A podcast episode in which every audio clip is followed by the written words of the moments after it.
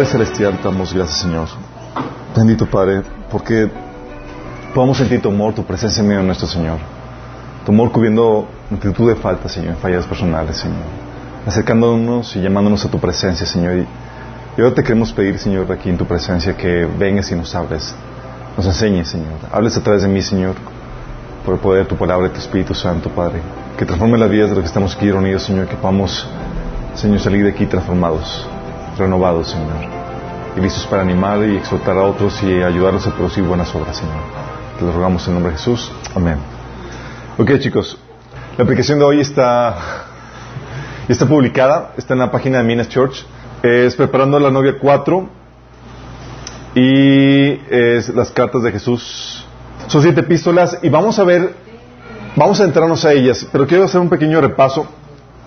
Hemos estado platicando acerca de la venida del Señor y comenzamos una serie a partir de la, de la aplicación de, la, de Apocalipsis capítulo 12, que ya oficialmente es el video que más visto, porque es el, la curiosidad, ¿no? De la, o sea, no, no el de niégate a ti mismo, no el de padres de sexual, lo que es el morbo de la gente. Pero no, qué bueno que lo están viendo. Digo, la idea es que se despierte la iglesia.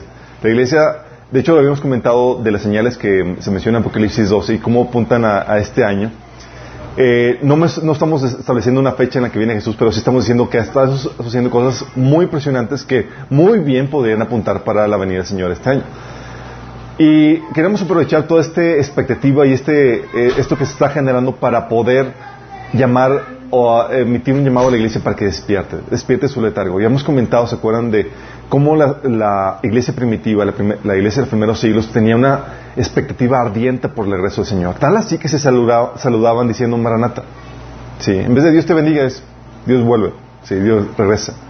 De, tal es la expectativa, pero la expectativa se perdió a lo largo de los siglos y no es sino hasta ahora en nuestro tiempo, en esta generación, que está viendo un, montón de cosas cumpliéndose, que estamos recobrando esa expectativa de vuelta. Y habíamos aprendido que esa expectativa debe formar parte del creyente venga este año, venga el siguiente, tárdese lo que se tarde. El Señor lo quería que, quería que esa expectativa fuera parte de tu caminar en Cristo todos los días de tu vida. Sí. Eh, platicamos también de, que esa expectativa de la venida del Señor es una bendita esperanza. Porque podemos esperar la venida del Señor antes de la aparición del anticristo, de la tribulación, de, de todo eso. Sí. Y la, esperanza que el Señor va a aparecer es para llevarnos a nosotros y rescatarnos ese periodo de tiempo. Por eso la, Biblia lo llama bendita esperanza, ¿sí? la aparición gloriosa de nuestro Señor Jesús. Y como también mencionamos la vez pasada, que es un asunto que no se debe tratar a la ligera, sino con mucha reverencia, porque la venida del Señor, habíamos comentado que muchos cristianos lo consideran muy inocentemente porque no saben las implicaciones tan tremendas que tiene. Y hemos comentado que lo que significa para el creyente es que se va a presentar delante de su Señor a rendir cuentas de toda su vida.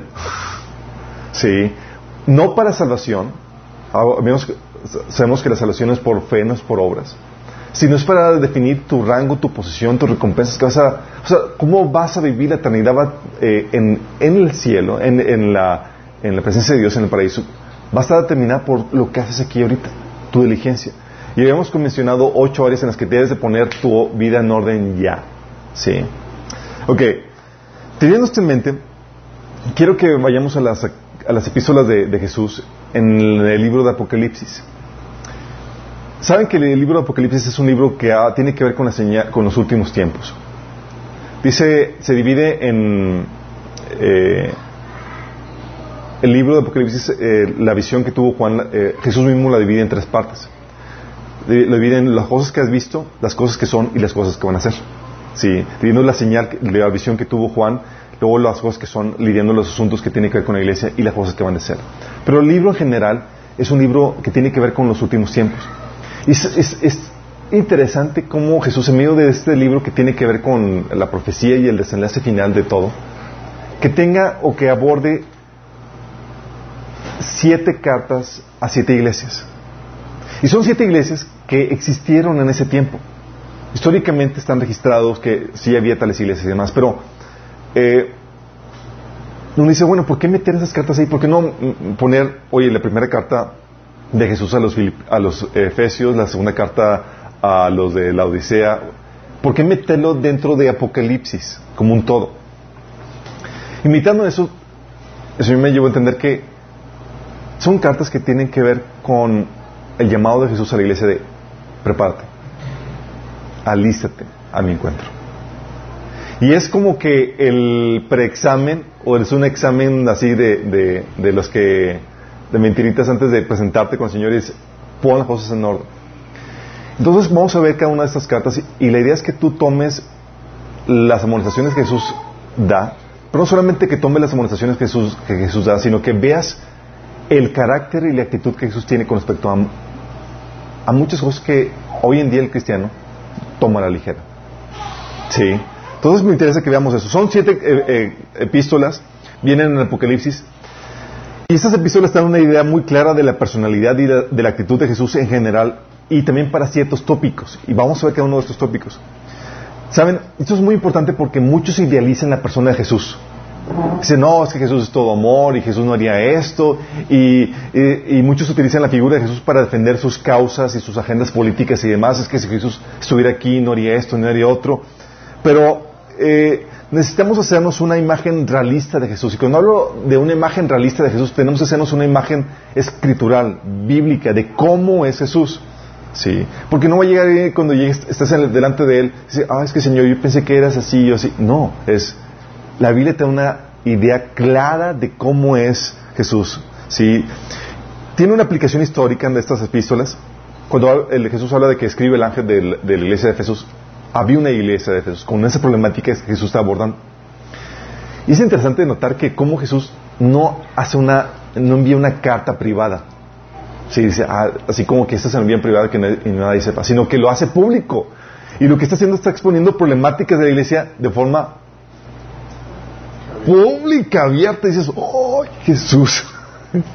es como si estuvieran sacando tus trapitos sucios así y que los quedan registrados para la historia por dos mil años y como que, ¿qué onda? ¿Por qué, ¿Por qué haces esto Jesús? Porque lo que está haciendo Jesús tiene una aplicación para, te digo a ti, iglesia de Jesús, para que todos los demás prestes atención y no caigas en esas problemáticas que estoy mencionando aquí.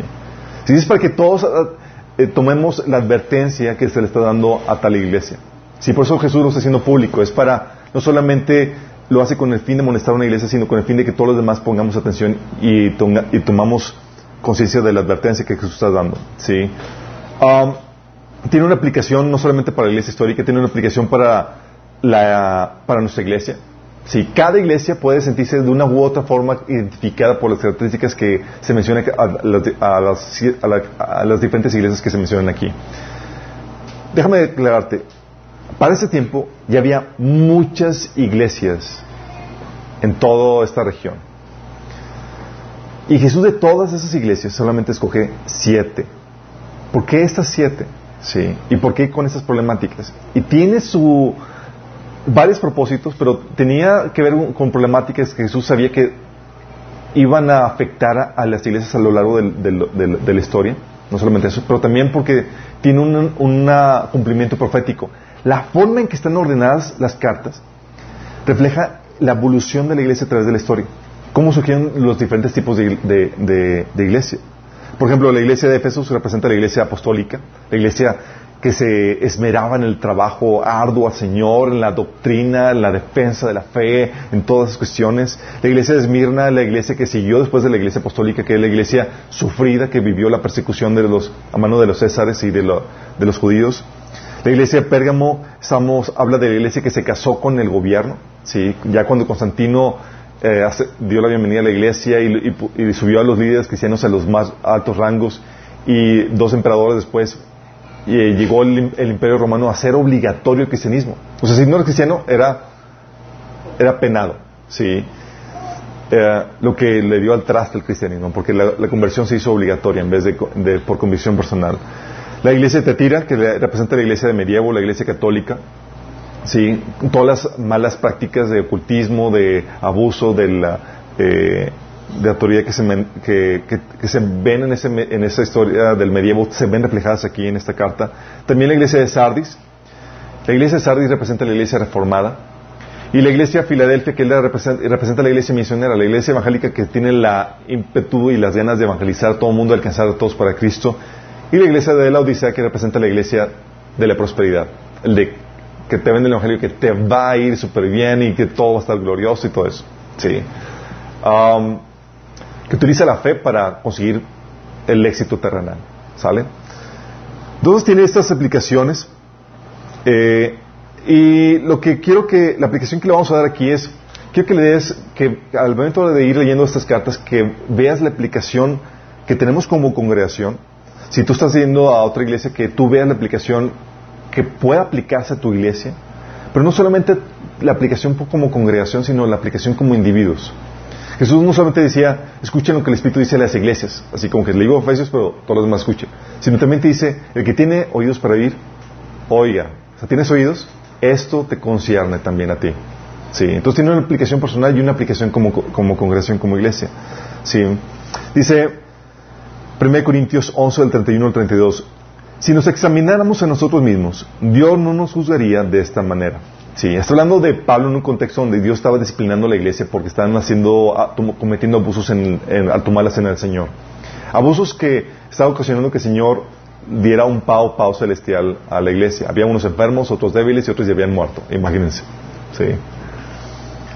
Y dice que si nos examináramos a nosotros mismos no nos juzgaría de esta manera. Sin embargo, cuando el Señor nos juzga, nos está disciplinando para que no seamos condenados junto con el mundo. Entonces aquí te habla de la importancia que es eh, apuntarte o saber las cosas que estás mal. Una para que evitar, evites el juicio de Dios, el pao. Y dos, para que evites la condenación juntamente con el mundo. Porque si no entiendes ni siquiera el pao pao, o sea, ni siquiera te reformas con la disciplina del Señor, es, te puede llevar a una condenación juntamente con el mundo. ¿Sí? Entonces, estas cartas son muy importantes porque Jesús en su amor está queriendo librarte de, del castigo que Él podía darte, ¿sí? Y de la condenación que pudieras tener si acaso no te arrepientes. Estas... Uh, cartas entonces fueron escritas estratégicamente, fueron escritas y puestas estratégicamente en el libro de Apocalipsis. Y la idea es que si hay algo que hay que corregir, lo corrijas antes de que te presentes delante de Él. Sí. Digo, sabiendo que vamos a tener que presentarnos delante de Él, lo que quieres es estar bien, sin nada que avergonzarte. Así que el Señor no te tenga que reclamar nada. Y cuando pesen tus obras y cuando el Señor mira, traiga tus obras para ser juzgadas, tú puedes decir, todo está bien. Sí. Y un few sagrado. ¿Ok? Pues, eh, pues una vez que estés delante de Él, chicos, no va a haber oportunidad para que veas así, ah, Señor, me permites, déjame corregirlo, me regreso y, y, no, ya no va a haber esa oportunidad. Es lo que hiciste, hasta ahí se acabó. Sí. Y eso va a terminar tu rango y la posición y las recompensas que tendrás por la eternidad. Muchas de las advertencias son para que corrijas cosas que te dejarán, que te dejarían en el, en el rapto si este llegara a suceder incluso. Hay amenazas de Jesús de que si no corriges esto, te quedas. Imagínate. Así de fuerte Jesús. Y hay personas que me están, que, a veces llegan conmigo, porque digo, preocupados por algunos, les exhorta, digo, oye, arrepiéntete de esto, porque si no te puedes quedar. Y se ofenden porque les doy esta advertencia. Les digo, te vendría bien leer una de las cartas de Jesús. Sí, te da una idea más clara de, cómo tu Señor trata esas situaciones que no, quieres arrepentirte. Sí. Muchas de las advertencias son para que corrijas cosas que te dejarían en el rapto si este llega a suceder. Y si hay que corregir algo, hay que corregirlo antes de que el rapto suceda. O sea, no te quieres quedar cuando el rapto suceda. Sí, y, estas cartas por eso, fueron puestas aquí. Es para, ok, ya Señor viene, en vista de eso, vamos a darles una autoevaluación a la iglesia, a cada una de ellas, para que se mida y esté lista para mi, para mi regreso. ¿sí? Y el rapto, déjame decirte que, aunque te quedaras en el rapto, el rapto es un... Mi esposa a veces me, me echa carro por esto, pero yo digo que es un acto de misericordia para los que se quedan. De misericordia para los que se quedan. ¿Qué estás diciendo, Alberto? ¿Qué estás diciendo? Porque es un acto de misericordia para los que se quedan. Mira, lo peor que te pueda suceder es que eh, no es que te quedes, sino que termines en el agua de fuego. ¿Estamos conscientes? Lo peor, ahí ya no hay salida, no hay opción, no hay salvación, es un destino donde no hay regreso. Y es a donde muchos cristianos van encaminados dada su condición espiritual. ¿Estás consciente? Hay muchos que van así, camino al agua de fuego. ¿Y sabes qué haría el rapto? Les haría estarse, estar conscientes de su verdadera condición espiritual y les daría tiempo para arrepentirse, reformarse y escapar de lo peor que puede suceder, que es el agua de fuego. ¿Sí, me explico por qué digo que es el, rapto es un acto de misericordia para, para la, iglesia? O sea, ¿qué peor sería que termines, o sea, que, llegas a, fallecer y que, que terminaras directo en el infierno? Y ahí no hay opción a regresar, ni arrepentimiento, ni nada. Si te quedas en rapto, sí hay opción. Sí hay oportunidad de salvación. Y eso es lo que quiero que tengan en nuestro. Aún el rapto es un acto de misericordia de Dios para los que no han querido arrepentirse. Sí. Es una. Es maravilloso esto que, Dios hace por nosotros. Ok, vamos a comenzar con esa epístola. Y vamos a leer eh, la primera que es la carta de Jesús a la iglesia de Efesios. De Efesios. Sí. Viene en, Apocalipsis capítulo 2, vamos, comenzamos con el versículo 1 que dice, escribe al ángel de la iglesia de Éfeso, esto dice el que tiene las siete estrellas en su mano derecha y se pasea en medio de las siete candelabros de oro. Conozco tus obras y tu duro trabajo y tu perseverancia. Sé que no puedes soportar a los malvados y que has puesto a prueba a los que dicen ser apóstoles, pero no lo son. Y has descubierto que son falsos. Has perseverado y sufrido por mi nombre sin desanimarte. Hasta aquí vamos súper bien, ¿no? escuchas eso, ¡wow, Señor, qué genial! Sin embargo, oh, sin embargo, ya. Sin embargo, tengo en tu contra que has abandonado tu primer amor. Recuerda de dónde has caído, arrepiéntate y vuelve a practicar las obras que, que hacías al principio. Si no te arrepientes, iré y quitaré de su lugar tu candelabro. Pero tienes a tu favor que aborreces las prácticas de los nicolaitas, las cuales yo también aborrezco. El que tiene oídos, oiga lo que el Espíritu dice a las iglesias. Al que salga vencedor, le daré derecho a comer del árbol de la vida que está en el paraíso de Dios. Ok, primera carta. Si te das cuenta de cómo Dios ordena, cómo Jesús, eh, el estilo en que está escribiendo esta carta, que está redactando eso, está muy sencilla, está muy rápida, es, órale, que voy. Se nota que es escrito por un hombre, ¿no? si fuera una mujer, ya le pondría y le daría todo el capítulo 1 la carta de Efesios, capítulo 2 y varios. Aquí es directo, es como una nota rápida eh, para esta iglesia. Ok, vamos a, ver qué onda con esta carta. En el versículo 1 dice, escribe el ángel de la iglesia de Efeso, que esto dice el que tiene las siete estrellas en su mano derecha y se pasea en medio de las siete candelabros de oro. Ok, esta frase tiene que ver con la referencia a la visión que Juan vio un capítulo anterior. Vio a Jesús en medio de candelabros y con estrellas en, en, su mano, ¿sí? que tiene que ver con, la iglesia. Ah, y tú vas a encontrar que en estas cartas Jesús toma de la imagen que tuvo este Juan y la pone en cada una de las cartas y pone un aspecto de esa, de esa visión que es pertinente a la iglesia que está abordando. Aquí, por ejemplo, dice eh, te da la imagen de, Jesús que dice, esto dice que tiene las siete estrellas en su mano derecha y pasea en medio de las siete candelabros de oro. Y te da una idea de Jesús haciendo recorrido por las iglesias y habitando en medio de ellas. Es como que, y es algo que nos recuerda de la principal invitado que tenemos cada vez que nos reunimos, es el Señor. Él es el que se mueve y se pasa atrás de las iglesias y dice, su Espíritu es el que está en medio nuestro. Y es por Él que, nos conducimos con reverencia en medio de la, de la, reunión, no porque sea una reunión dominical o de sino porque la presencia del Señor está en medio nuestro. ¿Sí? Y el Señor recuerda esta palabra en Mateo 18, 22, dice, porque donde están dos o tres congregados en mi nombre, ahí estoy yo en medio de ellos. Pero no solamente te, te dice que se mueve, sino que no solamente tenemos el lujo de tenerlo en medio nuestro, sino que Él observa, Él ve, ¿sí? En el versículo 2 dice, conozco tus obras, tu duro trabajo y tu perseverancia. Sé que no puedes soportar a los malvados y que has puesto a prueba a los que dicen ser apóstoles, pero no lo son y, han, y has descubierto que son, eh, que son falsos. He's watching you. Él te está observando. Qué, qué, qué alivio, ¿no? Muchos cristianos, todavía en, su madurez, hacen las cosas para ser vistos por las personas. Cuando tienes, estás consciente de que Señor está observando cada detalle, cada cosa, con qué actitud haces. Y sabes que no tienes que buscar la aprobación ni el de nadie más. Si te ven, si te agradecen, ya no afecta eso. Porque Jesús es el que está viéndote. Y dice una es una es una frase que es de aliento, porque está hablando en el contexto donde que él conoce y observa y toma consideración todo lo que estás haciendo. Y él está viendo tu perseverancia. Está viendo todo el trabajo que te cuesta hacer lo que, lo que estás haciendo para el Señor. El sacrificio que haces. Dice, el Señor está diciendo, yo lo veo. Sí. Y es una palabra de aliento para los que estamos trabajando para el Señor. Dice, hey, yo lo estoy tomando en cuenta. Sí. No es hermano, no es como que nadie sabe. Yo lo estoy tomando en cuenta. Sí.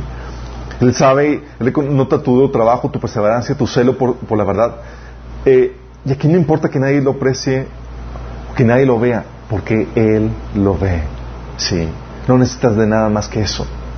No te puedes quejar delante del Señor, Rey. Es que Señor, en, mi iglesia no me, en la iglesia no me dieron gracias por lo que hice. No, Sí. El Señor dice, yo lo estoy viendo, lo haces para mí.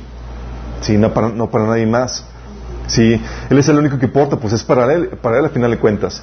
Y nota que algo que hace eh, a Jesús aquí interesante, que elogia algo que hoy en día podría llamarse, que podría verse malo, elogia la intolerancia de la iglesia de Éfeso. Entonces, fíjate lo que dice. Sé que no puedes soportar a los malvados. ¿Sí? ¿Y qué has puesto a prueba a los que dices ser falsos apóstoles? O sea, elogia la intolerancia y el discernimiento para los que son falsos maestros, falsos apóstoles. Hoy en día que se celebra la tolerancia, que hay que, hay que ser tolerantes, hay que ser permisivos, hay que aceptar a diferentes eh, actitudes hacia diferentes tópicos y demás. Aquí la iglesia, Jesús la, exalta y dice, tú no, soportas a los que son malvados. Sí. Y sale una actitud que que en medio de, de, esta cultura de ser políticamente correcto se ha querido quitar dentro de la iglesia. Sí. Fíjate que Jesús lo está exaltando. Y no solamente te, te dice que no toleras a los malvados. Y fíjate que no estás hablando de los malvados afuera de la iglesia, está hablando dentro de la iglesia. Sí, está hablando de una iglesia que está ejerciendo disciplina eclesiástica, de que si quieres perseverar en el pecado, Sí, aquí no hay lugar para eso, porque es parte de las funciones de la iglesia. Sí, de eso lo tocamos a fondo en el tema de, eh, cuando vimos la serie de la iglesia, vimos el tema de disciplina eclesiástica. Y hemos visto que es muy importante. De hecho, por eso a los obispos, a los ancianos, a los pastores, que es lo mismo, se les pedía que fueran, que supieran gobernar bien su casa, que tuvieran sus hijos en disciplina. Porque si no sabían tener, gobernar bien su casa y tener sus hijos en disciplina, no podían gobernar bien la iglesia. Y estaba haciendo referencia de que la forma en que el padre pone en orden la familia va a reflejarse en la iglesia, porque es prácticamente lo mismo. En la iglesia tienes a, a, niños chiquitos, a bebitos espirituales, a las cuales también hay que disciplinar, hay que llamar la atención, hay que jalarle las orejas. ¿Sí? Hay que cambiarles el pañal. Es una, es una familia espiritual. Y como en tal se aplica también disciplina eclesiástica, ¿sí? Con amor y con todo, pero con tal de llevarlos a crecimiento. Si tienes dudas en cuanto a la disciplina eclesiástica, échale un vistazo a 1 Corintios capítulo 5, ¿sí? capítulo 6, donde Pablo instruye a la iglesia en ese, en ese tópico y habla de algo tan severo y lo dice que es severo porque dice que un pequeño de, eh, una pequeña levadura que entra a la masa tiene la capacidad de afectar a toda la iglesia. Alguna pizca de pecado que, toleres y demás afecta a todo demás. ¿Sí? Entonces Jesús está diciendo, vas bien con eso. Estás teniendo un celo por santidad. Sí, estás teniendo un celo por, por guardar eso. Y no solamente un celo por eso, sino estás aplicando discernimiento para distinguir entre los que son falsos apóstoles. Sí. ¿Sabes? Es una iglesia que era muy discernida.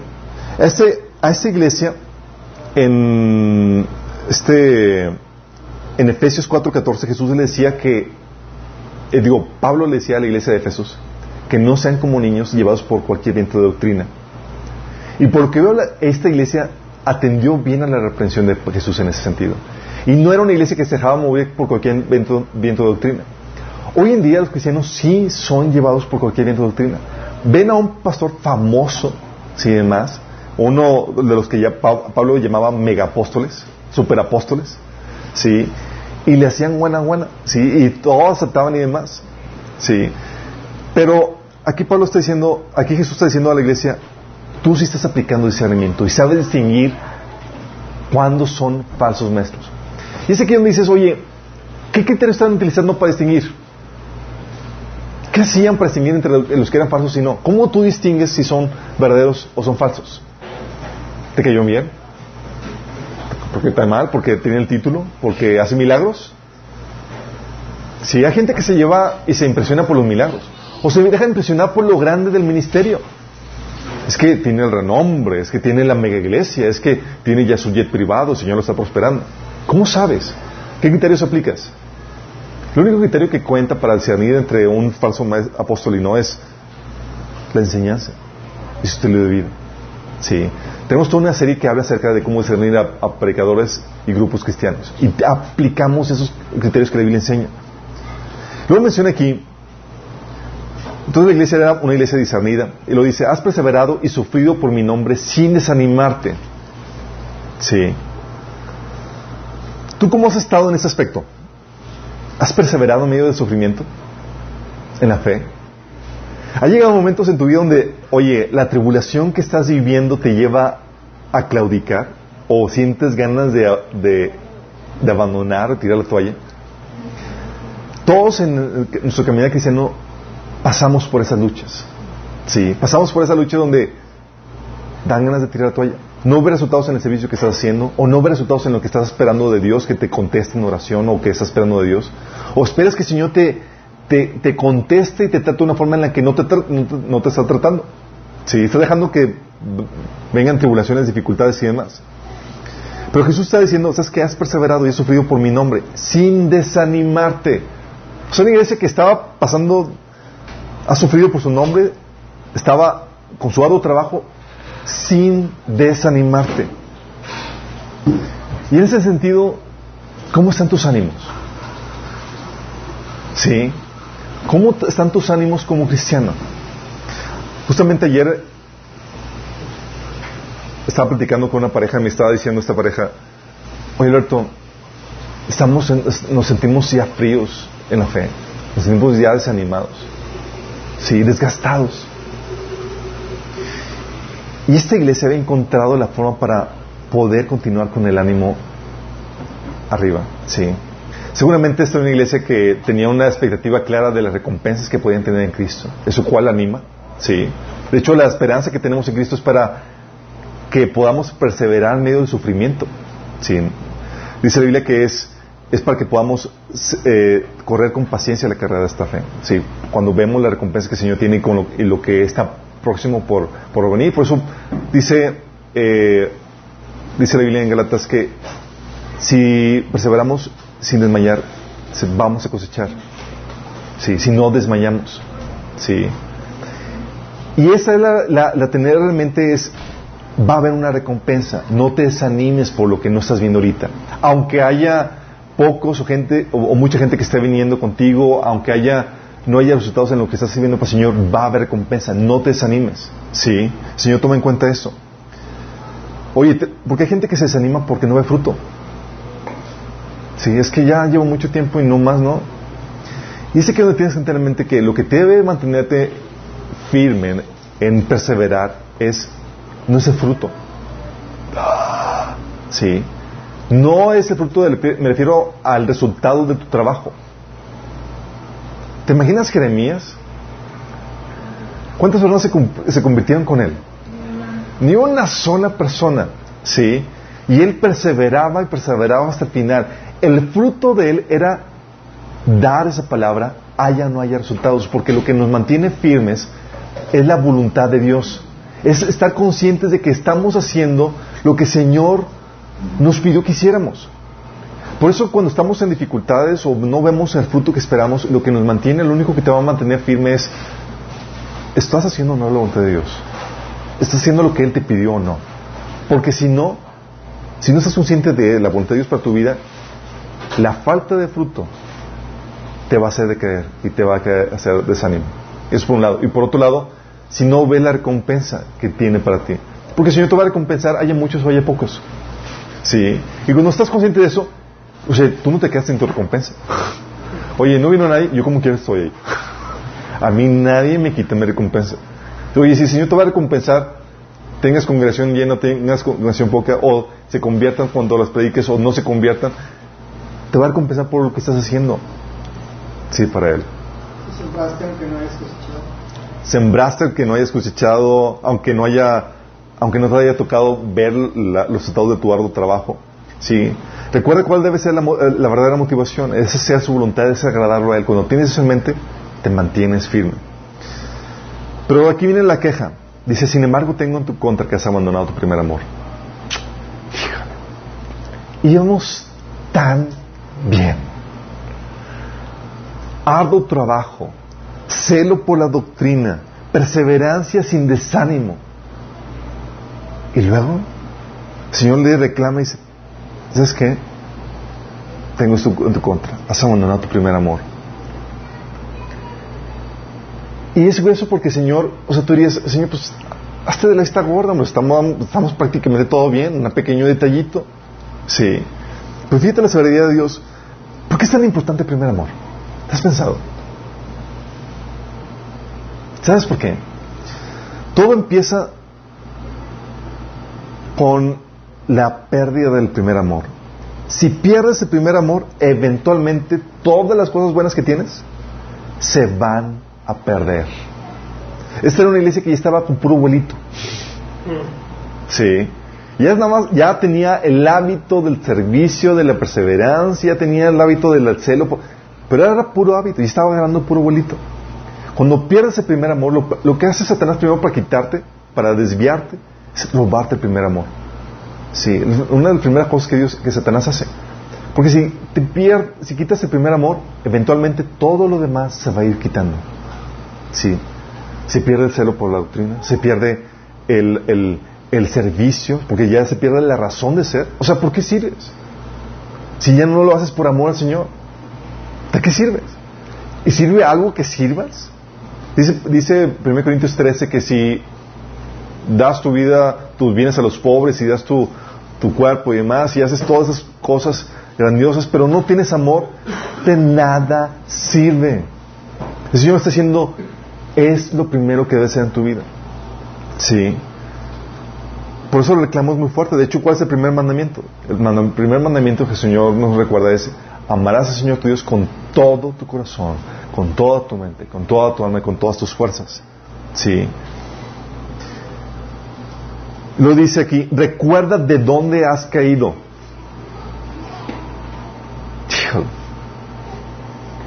Dice, arrepiéntete y vuelve a practicar las obras que hacías al principio. Si no te arrepientes, iré y quitaré de su lugar tu candelabro. ¿Sabes? Por eso la gravedad o la importancia que tiene el primer amor, no, no es cualquier cosa.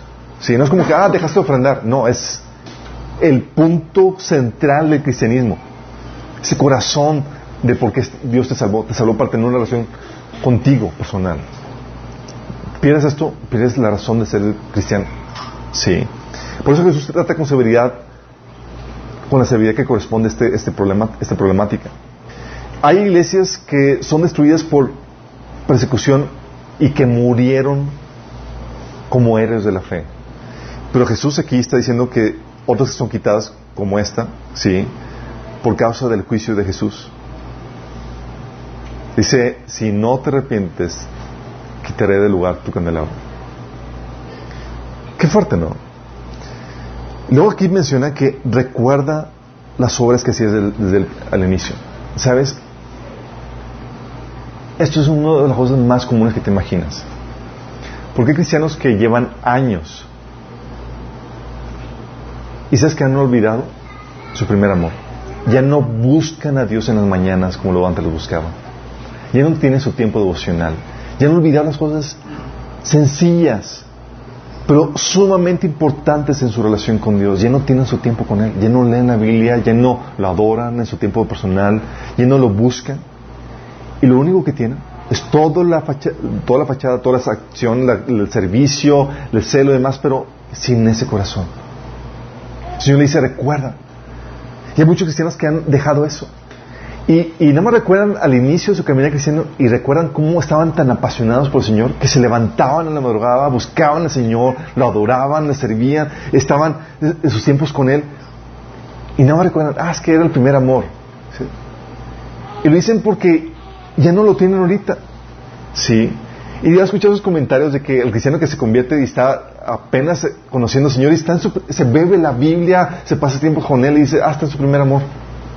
Sí. Pero lo dicen como si fuera ah, una etapa al inicio y luego ya llega la cruda realidad. Sí. No, no tiene que ser así. Es algo que debes defender a capa y espada como cristiano. Nadie te debe quitar eso. Es cierto, hay momentos de dificultad en tu relación con Dios, hay momentos de sequedad. De hecho, hay una aplicación que le recomiendo que, eh, que nos compartió Amelie una, una vez que se llamaba La crisis del creyente, está publicando en el video. Porque hay tiempos donde puede parecer que estás pasando por una sequedad en tu relación con Dios, donde no sientes su presencia, donde sientes que no te habla. Pero lo único que te va a mantener ahí es tu perseverancia en buscar al Señor. Eh, en esa predicación, el, eh, Emily nos comentaba de, de Elías, cómo sentirse en la misma presencia de Dios, la presencia por la perturbación espiritual, la guerra espiritual que estaba viviendo, la presencia se le fue. Tenía a Dios ahí en medio preparándole un sándwich. Y él no sentía a Dios y se sentía lejos de Dios, tal así que tuvo que caminar 40 días en búsqueda de Dios. Tal vez haya etapas en tu vida donde no lo sientes, pero tú deberes seguirlo buscando, seguir buscando su presencia, su llenura, perseverar ahí, porque si pierdes eso, pierdes todo. Y esa es una iglesia que tenía todo lo que podría decir que es una buena iglesia, pero sin el primer amor. Y tal vez tú como cristiano dices, oye, el Señor me puede reclamar por eso porque perdí mi primer amor. Te lo puedo asegurar, esta es una carta para ti, mi chavo. El Señor te está diciendo, tengo en contra tuya que has abandonado tu primer amor. Sí. Ya no me busques en las mañanas. Ya no te citas conmigo. Ya no me adoras en lo íntimo. Ya no me busques en la palabra. Sí, ahora te importan otras cosas. Le dedicas más tiempo a, a, a, tus telenovelas, le dedicas más tiempo a tus, a tus hobbies. Pero como que hace o sea, aunque quieras como que hace puede ser Aunque te lo reclame arriba, pero... Aunque te lo reclame, te lo puede... Sí, podría ser. Sí, pero llega un punto donde primero, cuando pierdes el primer amor, donde eventualmente terminas amando otras cosas. Porque, nada, porque algo lo tiene que sustituir. Sí. Y terminas amando al mundo. Sí, lo que eh, menciona primera de Juan 2, 15 y 16, que no améis las cosas del mundo, porque el que ama al mundo, el amor del Padre no está en él. La problemática de lo que vimos en, con en sanidad emocional es que cuando abandonas el primer amor, ¿sabes qué haces? Buscas otras cosas para llenar tu vacío emocional. Y eso que estás utilizando para llenar tu vacío emocional se convierte en tu ídolo. Y tú sabes que ningún idólatra entrará en el reino de Dios. Sí. Qué fuerte, ¿no? Por eso la, advertencia tan solemne del Señor de que si no vienes voy a quitar de ti tu candelabro. Sí. Y al final termina con un elogio. Dice, pero tienes a tu favor que aborreces las prácticas de los nicolaitas, las cuales yo también aborrezco. ¡Órale! ¿Has escuchado que Dios aborrece, que Jesús aborrece algo? Realmente lo pintan tan bueno, tan así como que, que, casi casi ni, ni, no toca nada feo ni nada, pero aquí te ve, te, muestra la imagen de un Jesús fuerte, severo, que dice, yo también aborrezco esto. O sea, te habla con claridad, sin pelos en la, boca, en la lengua, y te dice, tengo esto en contra. ¿Tienes esto, estas cosas buenas? Tengo estas cosas malas. Y también tienes esto que aborreces las, la doctrina de, de, los nicolaitas, de la cual yo también aborrezco. ¿Sí? Entonces el elogio era aquí porque no toleraba las prácticas de los nicolaitas. Las odiaba igual que Jesús. Oye, entonces eso significa que puedes odiar algo.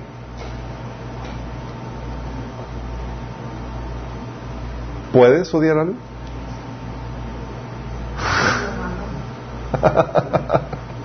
Preguntas capciosas, así como que... claro que puedes odiar algo. Debes odiar el pecado, debes odiar aquello que se contrapone a Dios. Sí. Porque si no, eh, te puedes meter en problemas con eso.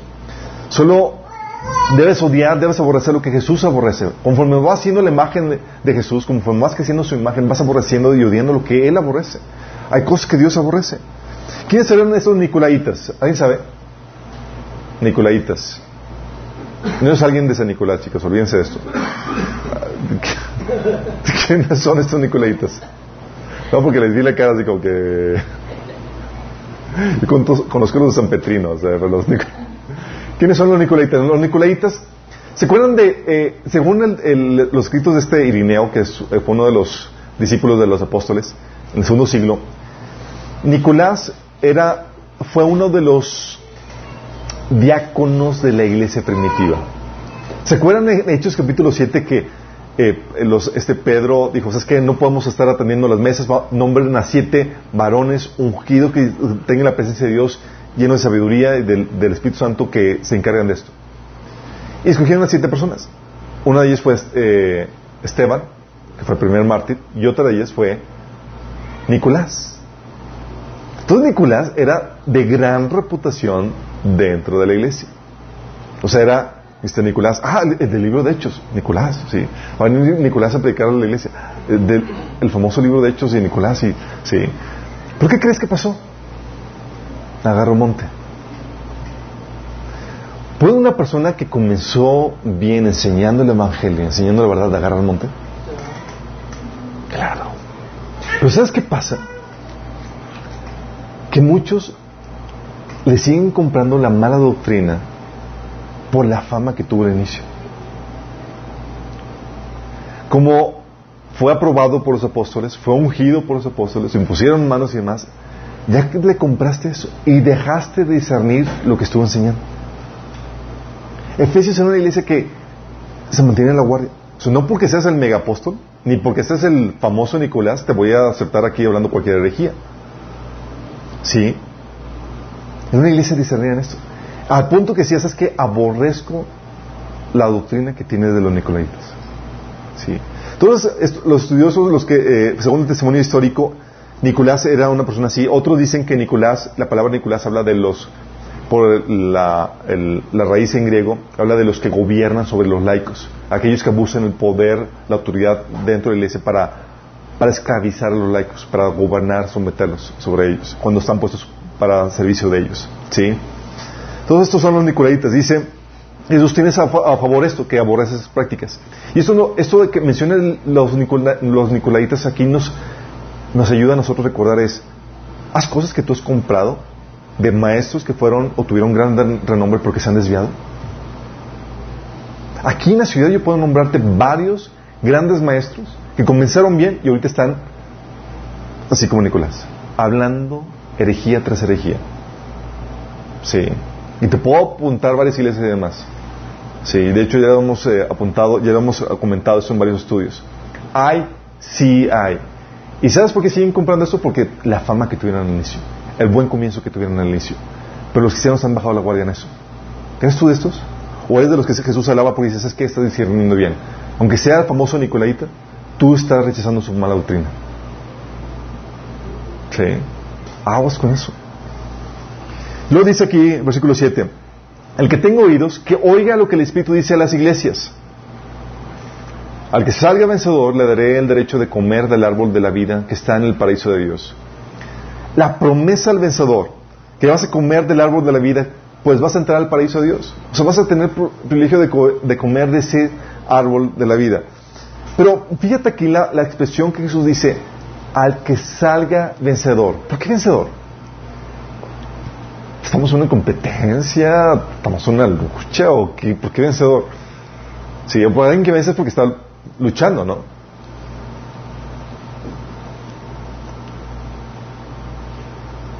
En la Biblia dice, 1 Timoteo 6:12, Pablo a Timoteo, pelea la buena batalla de la fe, echa mano de la vida eterna, a la cual asimismo fuiste llamado, habiendo hecho la buena profesión delante de muchos testigos.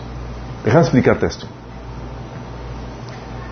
Cuando tú cuando te entregas a Cristo y aceptas a Jesús como tu, tu Señor y Salvador, comienza una lucha, una batalla, la que Pablo llama la batalla de la fe. ¿Sabes por qué? Porque no crees que primero va a ser todo color de rosa. Si te prometieron una, una vida maravillosa como cristiano, donde todos tus problemas económicos y familiares y más iban a quitarse, te vendieron mal el evangelio. Sí. Ve la aplicación, nígate a ti mismo y toma tu cruz. Se llama No es así. Comienza una lucha donde el enemigo va a querer quitar, robar tu fe. Sí. Y va a querer desviarte en varias cosas. Sí, por eso mencionamos que la Biblia del caminar cristiano se asemeja mucho a la conquista de la tierra de Canaán, donde estamos en una lucha por, una, santificar nuestro cuerpo, ¿sí? nuestro ser, quitar todos los malos hábitos, acciones, pensamientos, actitudes, cosas que están contaminando nuestra, nuestra vida. Empezamos un proceso de santificación. Pero la Biblia nos enseña que ese proceso de santificación puede truncarse y puede llevarte a abortar la fe. El enemigo quiere que tú te desvíes de la fe a cualquier forma, hacer todo hasta lo imposible para que te desvíes de la fe.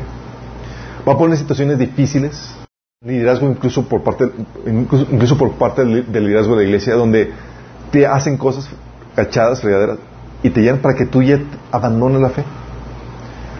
Tenemos ahí en la lista de, oración a cristianos que han sido heridos y han abortado la fe porque no sobrevivieron la batalla de la fe. Las fregaderas que les pasaron, eso. Pero no solamente son las heridas o las dificultades.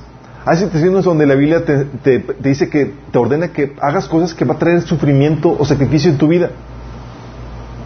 Y no estás dispuesto a pasar eso, también eso te lleva a abortar la fe. ¿Se acuerdan la semilla que cayó entre en pedregales? Brotó y cuando vino sufrimiento por causa de la palabra, ahí se ve, abortó la fe.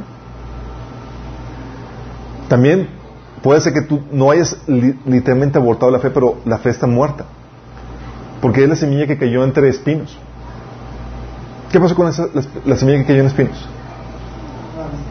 Oye, los afanes de este mundo, las riquezas, ¿sí? la hizo infructuosa.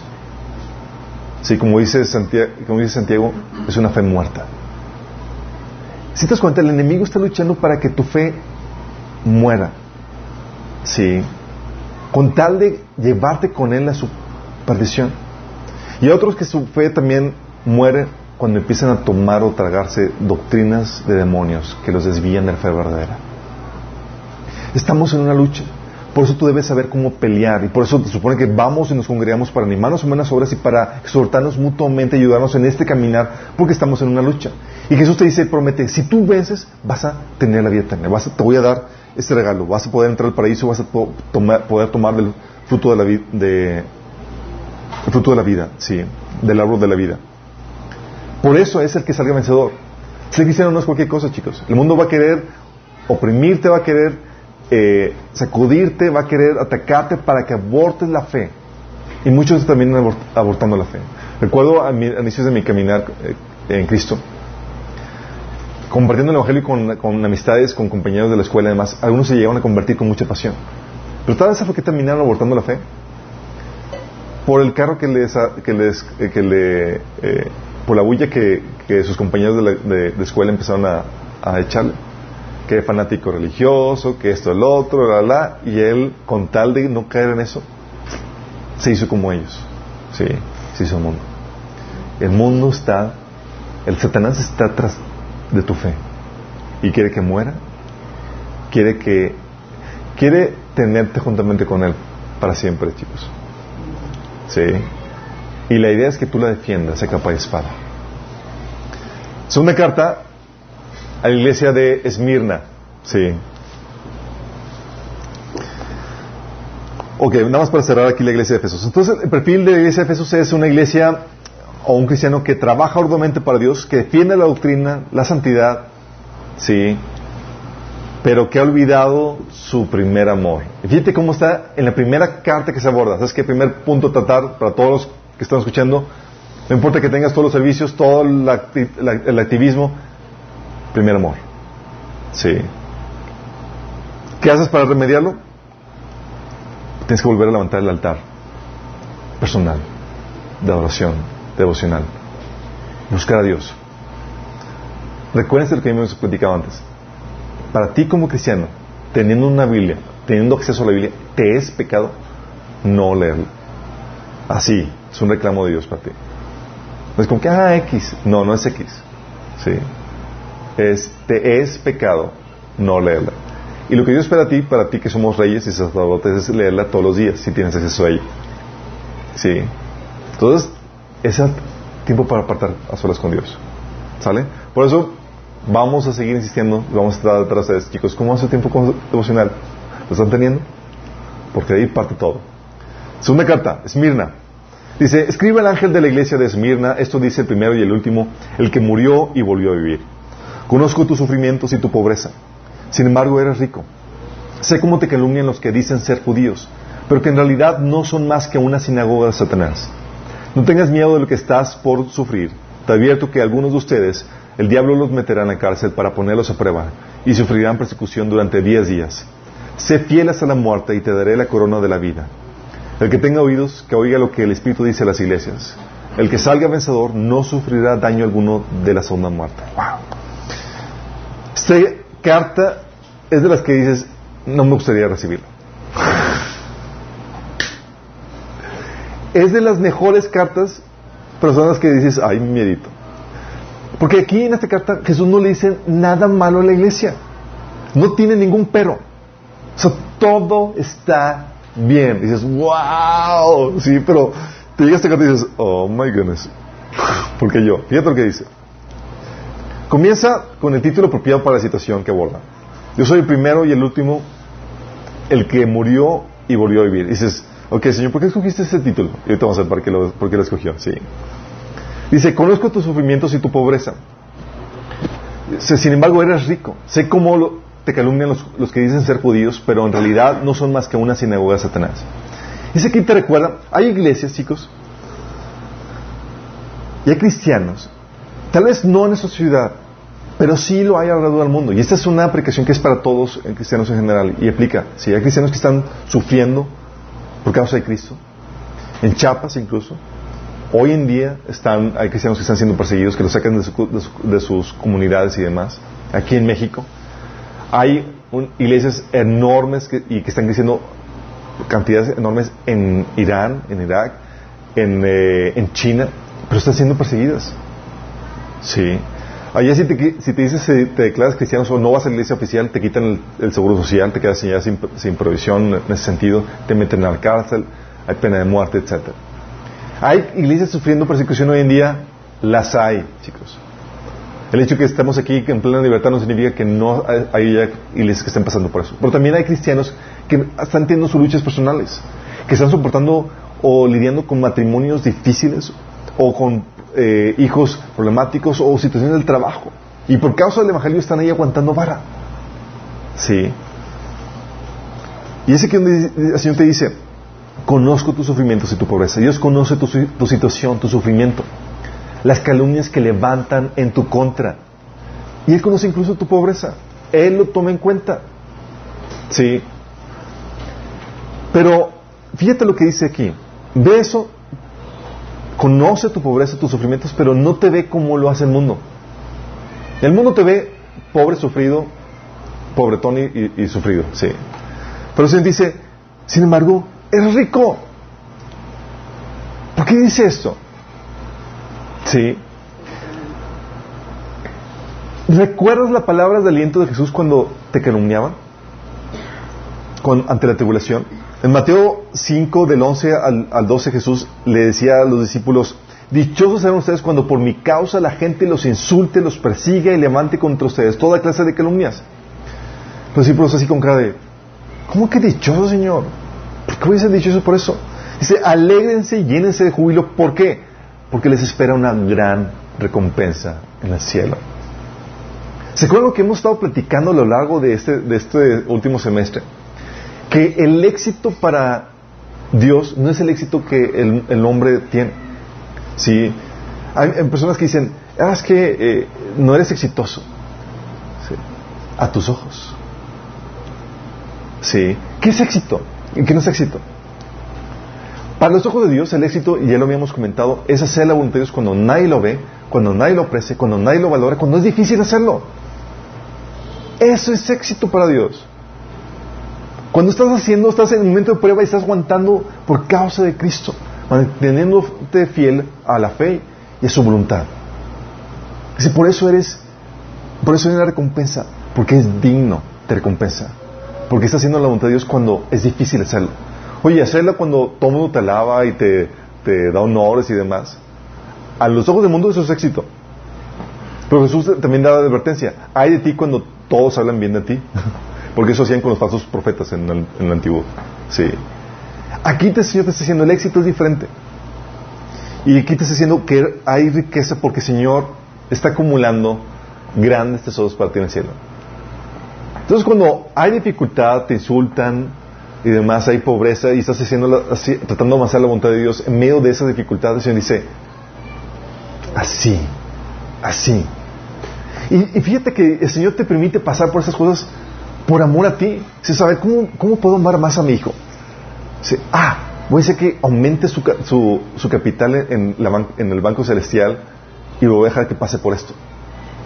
Cuando tienes este entendimiento, para muchos cristianos ya saben que pasar por esto es una señal de cuánto Señor los ama a ellos. ¿Crees eso no? Dices, wow, Señor me está permitiendo pasar por esto. Para otros, el amor de Dios se manifiesta en dejándoles pasar, dejándoles eh, teniendo vivir una vida llena de comodidades, lujos y demás. Sí. Pero Dios ve las cosas de forma diferente. Sí. ¿Todos recuerdan las palabras de aliento? Eso viene en Mateo 5, del 11 al 12, cuando el Señor dice, alégrate porque grande es tu recompensa en el cielo. También dice en 1 Pedro 3, 14 que el Señor te va a recompensar si sufres por causa de justicia, por causa de su voluntad. Oye, ¿estás sufriendo haciendo, por hacer su voluntad? No te desanimes. El Señor lo está tomando en cuenta eres rico en medio de esa situación. Sí. Cuando te presentas delante del Señor y el Señor te dé tu recompensa, dices, wow, valió la pena. Pablo lo decía de esta forma en 1 Corintios 4, eh, 2 Corintios capítulo 4, es una, esta ligera tribulación, ligera, no se compara con el peso de gloria que vas a recibir. Entonces, oye, es que está bien pesado, Señor. Y el Señor dice, no, hombre, eso es ligero la gloria que te va, que va a estar bien pesada, chico. Sí. Pero fíjate lo que dice. Dice, no tengas miedo a los que estás por sufrir.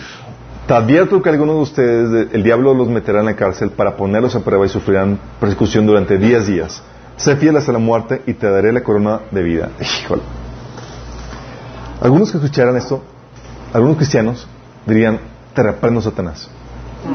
Sí, cancelo esa palabra en el nombre de Jesús. Y empezarían así a, si están viendo así como que, oye, Señor te dice que va, va a venir más dificultad sobre tu vida, va a venir persecución, va a venir... Tú, apártate de mí, Satanás. Estarían muchos reprendiendo, ¿sí? Porque no esperan de Dios nada que sea malo o que pinte a, a sufrimiento. Y eso es el evangelio que hoy se nos vende hoy en día. Es, Señor, que hay cosas buenas para ti, todas cosas, pero lo bueno que Dios tiene para ti es cierto, pero no es la forma en que el mundo lo quiere. Sí. O sea, fíjate cómo dice eso el Señor. El Señor te comienza diciendo, conozco tus sufrimientos. Tu aro trabajo, lo que, las calumnias que están levantando. Y el Señor en vez de decirte, ya vas a salir, dice, agárrate porque viene peor. Por eso te digo que es una carta que dices, está genial, pero dices, ay, mi amito, y dices, oh Señor, o sea, no le promete que su situación va a mejorar, sino al contrario. Al contrario, ¿qué, lógica tiene esto? ¿Sí? ¿Puede Dios permitir, oye, estás pasando difícil? Prepárate, viene peor. Señor, ¿qué hice? No hiciste nada. No me porté mal, no, no te has portado mal. Entonces, ¿qué le contesta a este cristiano?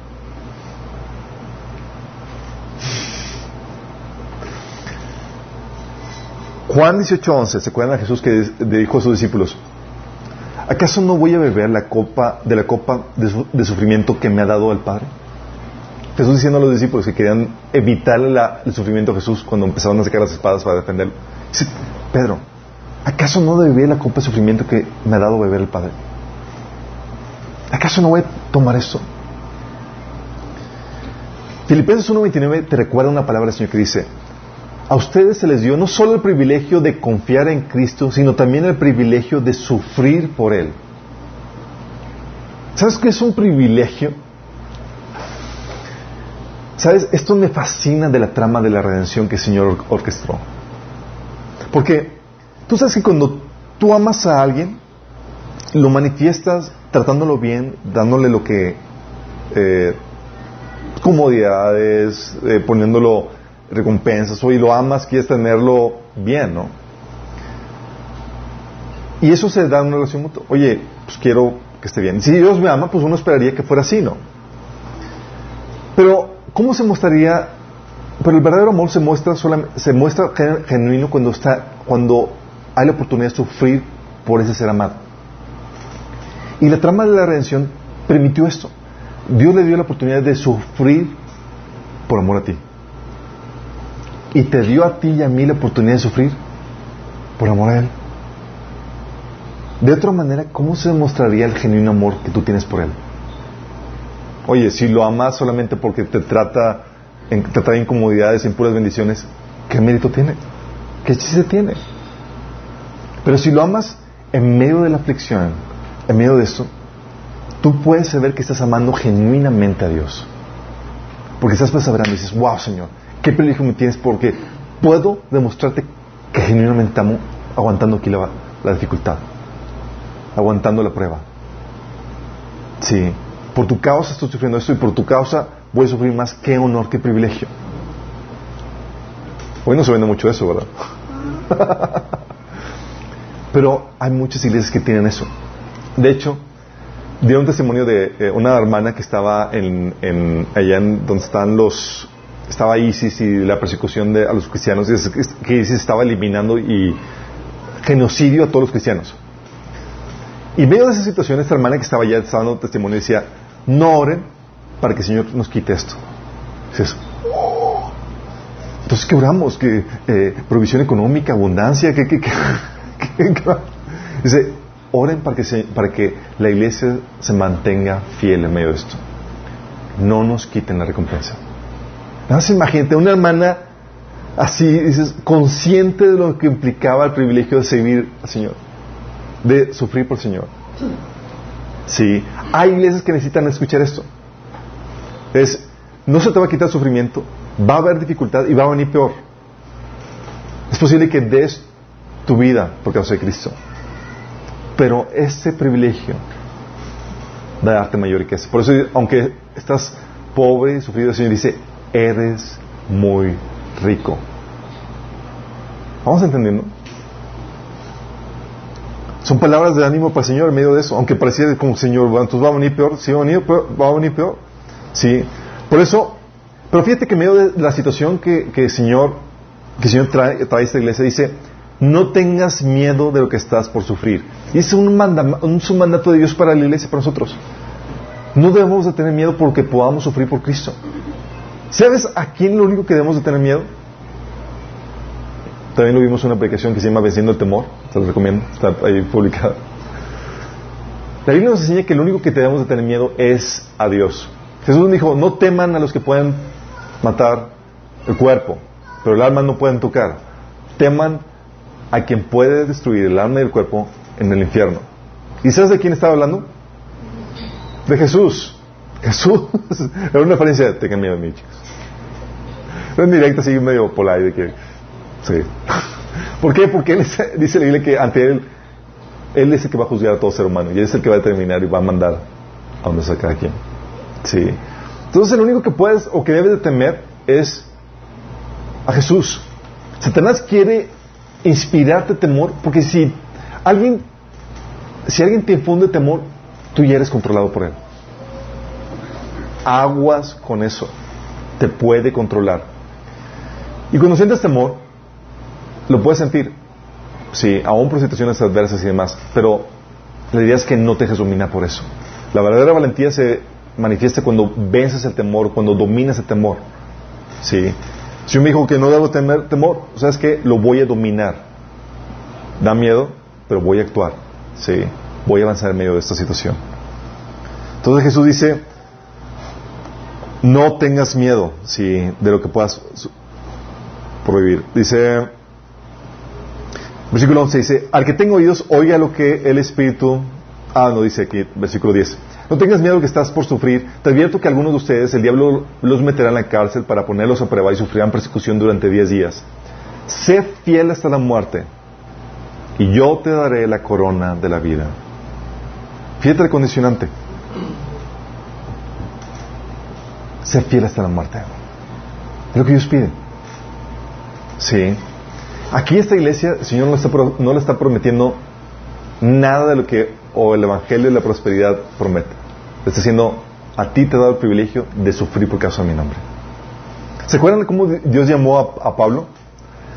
Que le dice a, Esteban, que fue el que, el que oró por él, le dice, eh, anda, que él siervo útil eh, me es, para mostrarle qué tanto tiene que sufrir por mi nombre. Porque es un privilegio. Y el Señor, a su tiempo, cuando Él venga, nos va a recompensar o así, nos va a mostrar todo ese amor que tiene, dándonos todas las recompensas y comodidades y todas las cosas que Dios tiene preparado para nosotros. Pero fíjate lo que dice, el que tiene oídos, que oiga lo que el Espíritu dice a la iglesia, el que salga vencedor no sufrirá daño alguno de la segunda muerte. Y este es, esto me recuerda, Señor, ten la mira puesta en las cosas eternas. Esto resuena en las palabras de Jesús que nos dio en Mateo 16, 25, que dice, si tratas de aferrarte a la vida, ¿qué va a pasar? Vas a perder. Si no quiero perderla, quiero salvarla. Eh, no. Sí. Si haces eso, si tienes esa actitud, vas a perderla. Pero si entregas tu vida por mi causa, la salvarás. Sí. El Señor te promete vida eterna. De nada te sirve que puedas o te aferres esta vida 70, 80 años y pasar una eternidad en el infierno. Señor dice, si tú perseveras, te voy a dar la vida eterna. Sí. Está grueso esto. Lo dice, mmm, todas las palabras de ánimo, señores, mantente fiel y vas a tener la vida eterna. No hay otro. No es como que se te a calmar los, las aflicciones. Eh, no, nada de eso es mantente fiel hasta el final y vas a tener la vida eterna. Sí. Y el Señor recuerda con esto es, mantén la mirada en las cosas eternas. No tratas de aliviar tu sufrimiento con cosas temporales. Sí. Se trata de mantener la mira en lo inconmovible. Porque ahorita cualquier cosa que puedas utilizar en esta vida para satisfacerte, para confortarte, es temporal. Sí. Y está ahorita corrompido, en un estado corrupto. Pero lo eterno es perfecto, está lleno de gloria. Sí. Entonces, ¿qué estás utilizando para mantenerte firme en el medio de las aflicciones? ¿Estás utilizando las promesas que Dios tiene para, preparadas para ti cuando Él venga? ¿O te aferras a sueños ilusorios? Sí. En donde tratas de cancelar cualquier palabra de perturbación o de tribulación que pueda venir sobre tu vida. El Señor muy bien puede ordenar tipos de sufrimiento en tu vida y son ordenados por Él. Y tú te puedes ver y revisar y dices, estoy bien delante de Dios, no, no, no es por ningún pecado. ¿Sí? Simplemente porque Dios está dando el privilegio de sufrir por Él. ¿Va? Tercera carta, carta Pérgamo. Escribe el ángel de la iglesia de Pérgamo. Esto dice el que tiene la aguda espada de dos filos. Sé dónde vives, ahí donde Satanás tiene su trono. Sin embargo, sigues fiel a mi nombre. No renegaste de tu fe ni, ni siquiera en los días en que Antipas, mi testigo fiel, sufrió la muerte en esa ciudad donde vive Satanás. No obstante, tengo unas cuantas cosas en tu contra. Que toleras a los que se aferran a la doctrina de Balaam, al que enseñó, el que enseñó a Balak a poner tropiezos a los israelitas incitándolos a comer alimentos sacrificados a los ídolos y a cometer inmoralidades sexuales. Toleras asimismo a los que sostienen la doctrina de los nicolaitas. Por lo tanto, arrepiéntete. De otra manera, iré pronto a ti para pelear contra ellos con la espada que sale de mi boca. El que tenga oídos, que oiga lo que el Espíritu dice a las iglesias. El que salga vencedor, le daré del maná escondido y le daré también una piedrecita blanca en el que está escrito un nombre nuevo que solo conoce el que lo recibe. Qué fuerte. Escribe el ángel de la iglesia de Pérgamo. Esto dice el que tiene la aguda espada de dos filos. ¿Por qué esa descripción? ¿Por qué de espada de dos filos? ¿Te acuerdas de la palabra de, de Hebreos 4.12 que dice, porque la palabra de Dios es viva y eficaz, más cortante que toda espada de dos filos, y penetra hasta partir el alma y el espíritu, las coyunturas y los tuétanos, y discierne los pensamientos y las intenciones del corazón. Sí, y aquí está hablando de una iglesia que está tolerando a personas que tienen una doctrina, la de Balak, y doctrina también la de las Nicolaitas. Y la palabra de Dios viene a marcar una división, una santa división entre lo que está bien, incluso con los que debes de juntarte y con los que no. ¿Se acuerdan de, segundo de, Corintios capítulo 6 que dice, ¿qué yugo tienen o qué comunión tienen las tinieblas con la luz? ¿Qué comunión tienen el creyente con el incrédulo? Sí. Aquí Jesús, la palabra de Dios te viene a marcar una santa división necesaria que esta iglesia no estaba teniendo. Sí. Dice, sé donde vives, ahí donde Satanás tiene su trono. Sin embargo, dice, sin embargo, sigues fiel a mi nombre. No renegaste de tu fe en mí, ni siquiera en los días de Antip- en que Antipas, mi te sigo fiel, sufrió la muerte en esa ciudad donde vive Satanás. Y es aquí viene, la, comenzamos bien con esta iglesia, es la palabra de elogio. Fiel a la fe en Jesús, aunque vive donde vive Satanás. Y cuando habla de que donde vive Satanás es un lugar de opresión espiritual desde donde ejerce su influencia religiosa, cultural, sí, social. Un lugar, por ejemplo, de, de donde Satanás mora puede ser, por ejemplo, Hollywood, donde sale toda su influencia. Aquí en México, ¿cuál sería? Aparte del DF. sí. En, en Veracruz, ¿cómo se llama? Donde... Taquemaco. ¿cómo? Catemaco, exacto, esos lugares ahí y demás. Hay lugares donde Satanás tiene sus centros de influencia, chicos. Y esta iglesia estaba ahí, en medio de esa influencia. Pero está siendo tan golpeada por la presión aceptar prácticas que Dios aborrece. Sí. Y hoy en día es, la iglesia en general está siendo golpeada por esa influencia de Satanás en medios de comunicación. Está siendo golpeada para que acepte estilos de vida, prácticas sexuales y demás que la Biblia condena. Sí. Dice aquí, no obstante, tengo unas cuantas cosas en tu contra, que toleras ahí a los que se aferran a la doctrina de Balaam, que enseñó a Balak a poner tropiezo a los israelitas, incitándolos a comer alimentos sacrificados a los ídolos y cometer inmoralidades sexuales. Primer reclamo, primer reclamo, el reclamo de tolerar. ¿Se da cuenta que la tolerancia no es un atributo que aplica siempre? Aquí está mal aplicado. Si estás diciendo, ¿sabes qué? Tu contra tengo, que estás tolerando a los que tienen la doctrina de Balaam. Balaam es un prototipo de maestros que han corrompido la enseñanza de la Biblia y enseñan cosas desviadas. ¿Se acuerdan Balaam en, la- en el Antiguo Testamento? Balaam era una persona que quería ganarse una buena lana maldiciendo al pueblo de Israel, pero Dios no lo permitió. Como no podía mal- maldecirlo, ¿sabes qué hizo Balaam? Le enseñó a Balak, el rey que quería pelear contra Israel, dijo, ok, Balaam, si incitas al pueblo de Israel a cometer inmoralidad sexual y a comer sacrificios a los ídolos, con eso ya les ganas a Israel. Y le dio el secreto para vencerlos. Fíjate. ¿Y qué pasó aquí? Lo mismo sucede. Hay maestros hoy en día que practican, que te enseñan que, a practicar inmoralidad sexual, a practicar o aceptar prácticas paganas eh, o idólatras. Sí.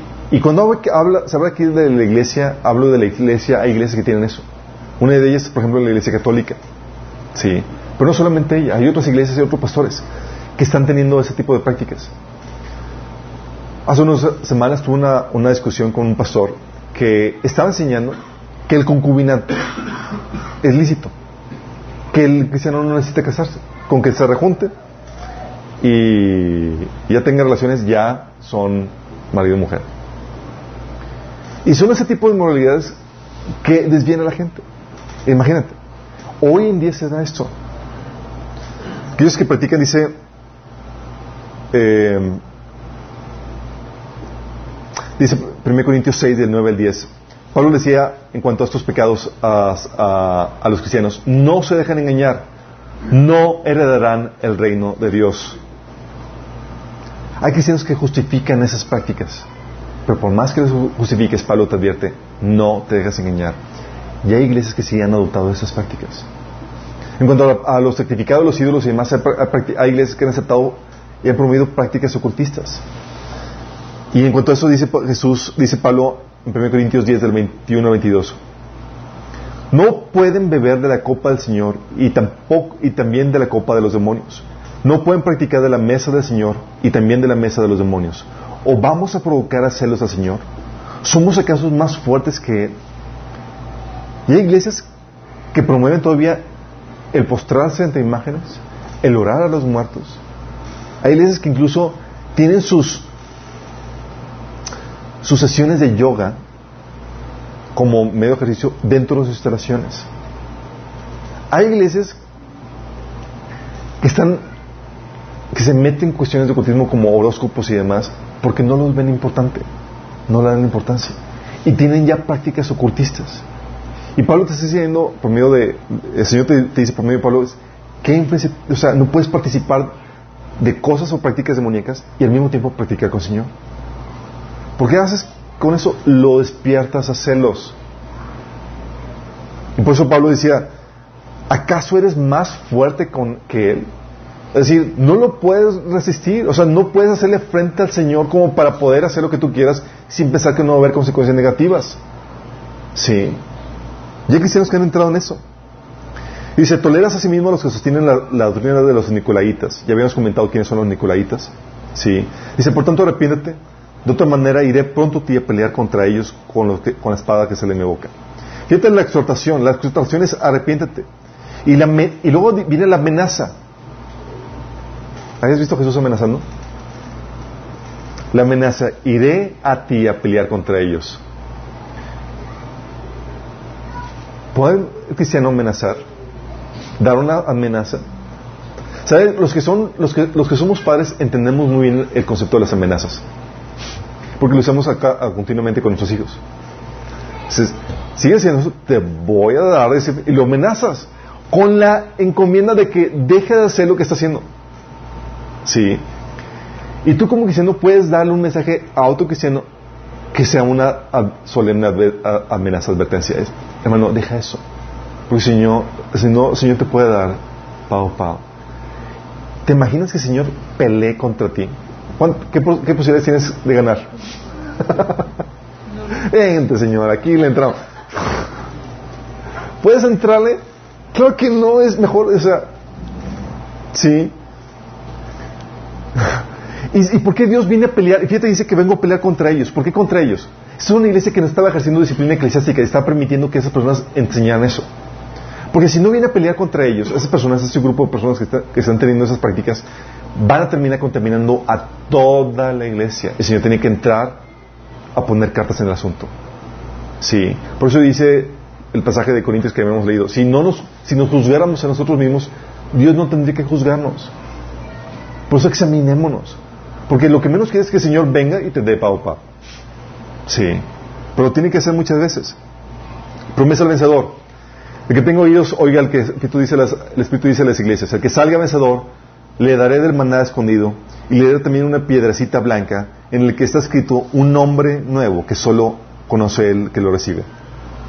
¿Qué es esto? ¿Cómo que una piedrecita blanca? ¿Sabes qué es esta promesa? Esta promesa es la adopción como hijos. ¿Por qué? ¿Quién es el que pone el nombre al hijo? Papá. Es una señal de que tú eres, oye, porque es tu hijo, o, tu mamá, o, la, abuelita puede, tiene, es el que tiene el derecho a poner el, nombre al hijo. No, el papá. Y el dice, te voy a dar tu, tu acta de nacimiento, va a ser una piedrecita con un nuevo nombre. Sí. Donde yo te pongo el nombre, porque yo soy ahora tu padre. Sí.